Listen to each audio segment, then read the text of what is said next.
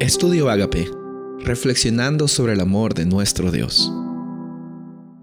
El título de hoy es Los dirigentes del pueblo se corrompen.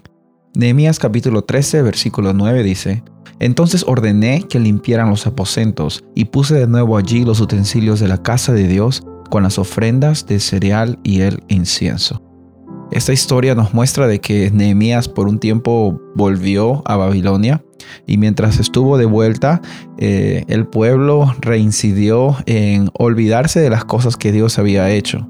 Ese es un patrón que se ve a lo largo de la Biblia, como Dios siendo bueno, Él actúa con su pueblo, los libera, los limpia de todos problemas y por alguna razón la memoria es frágil cuando se trata de las bondades de Dios y el pueblo se olvidó.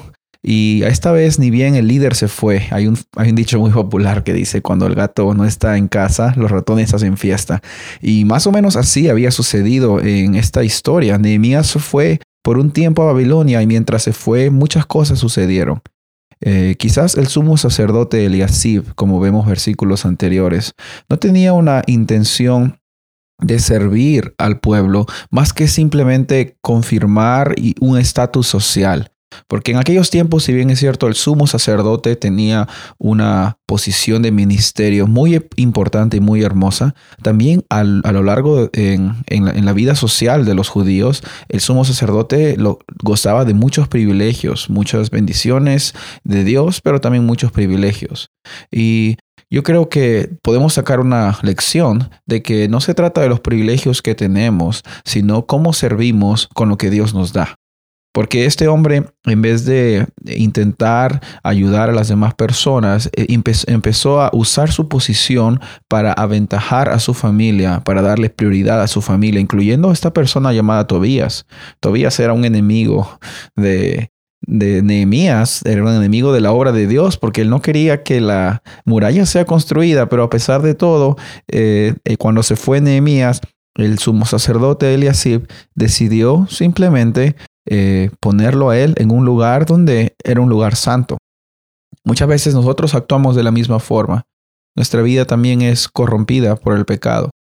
Vemos que quizás en las políticas hay líderes corruptos, quizás incluso también en muchas áreas de nuestra vida, en el trabajo también hay eh, quizás cosas injustas que están sucediendo en tu trabajo, porque donde quiera que vaya el ser humano va a haber corrupción, donde quiera que vaya el ser humano va a encontrar pecado. Pero también donde quiera que vaya el ser humano, hay que recordar de que nosotros estamos siendo vistos por un Dios de amor, que quiere vez tras vez alcanzar a la humanidad, quiere bendecir nuestras decisiones y que no pensemos en nosotros mismos, en cómo podemos aventajar esta situación. Nehemías volvió y cuando volvió dijo, limpien los aposentos, pongan de nuevo los utensilios en la casa y vamos a, a salir adelante. Dios te dice a ti hoy día vamos a salir adelante. Él quiere decirte de que a pesar de las fallas y cómo nosotros hemos sido corrompidos por el pecado, hoy día tenemos la oportunidad de acceder al trono de gracia. Hoy día tenemos la oportunidad de pedirle perdón a Dios y también recordar de que no somos nadie sin Él. No, que nuestra memoria no sea una memoria frágil, sino que sea una memoria en que día a día reconozcamos lo bueno que ha sido Dios con nosotros y cómo nos ha sacado de diferentes problemas.